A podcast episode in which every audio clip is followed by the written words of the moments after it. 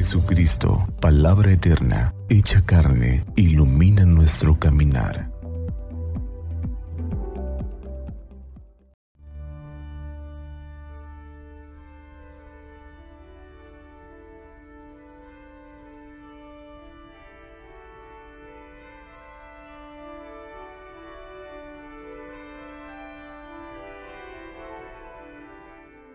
Miércoles 27 de diciembre de este año 2023. Hoy celebramos la fiesta de San Juan Evangelista, por cierto patrono de esta parroquia donde estoy desempeñando el ministerio, Penjamillo. El Evangelio está tomado de San Juan, capítulo 20, versículos del 2 al 9. El primer día después del sábado, María Magdalena vino corriendo a la casa donde se encontraban Simón Pedro y el otro discípulo a quien Jesús amaba, y les dijo, Se han llevado del sepulcro al Señor y no sabemos dónde lo habrán puesto. Salieron Pedro y el otro discípulo camino del sepulcro. Los dos iban corriendo juntos, pero el otro discípulo corrió más a prisa y llegó primero al sepulcro. Inclinándose, miró los lienzos puestos en el suelo, pero no entró. En eso también llegó Simón Pedro, que lo venía siguiendo, y entró en el sepulcro. Contempló los lienzos puestos en el suelo y el sudario que había estado sobre la cabeza de Jesús, puesto no con los lienzos en el suelo, sino doblado en sitio aparte.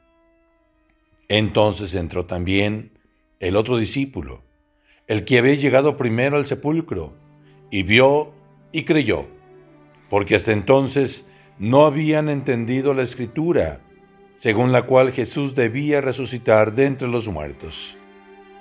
Palabra del Señor. Gloria a ti, Señor Jesús.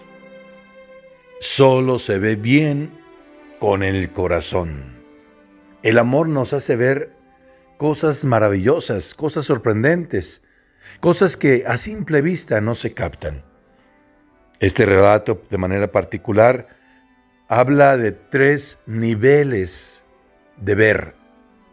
El primer nivel es el de María Magdalena, que el relato narra que a distancia vio la piedra movida y ella intuyó, no se asomó, no se fijó, no se dio cuenta qué había o qué no había. Simplemente intuye y con su intuición va a buscar a los discípulos y les comenta su dolor. Se han llevado el cuerpo del Señor y no sabemos dónde lo habrán puesto. La segunda mirada es la de Pedro, que cuando llegan al sepulcro él ve los lienzos en el suelo y el sudario doblado. Y la intuición de Pedro es, no está el cuerpo, es cierto, pero no fue robo. El ladrón no se entretiene a doblar un lienzo.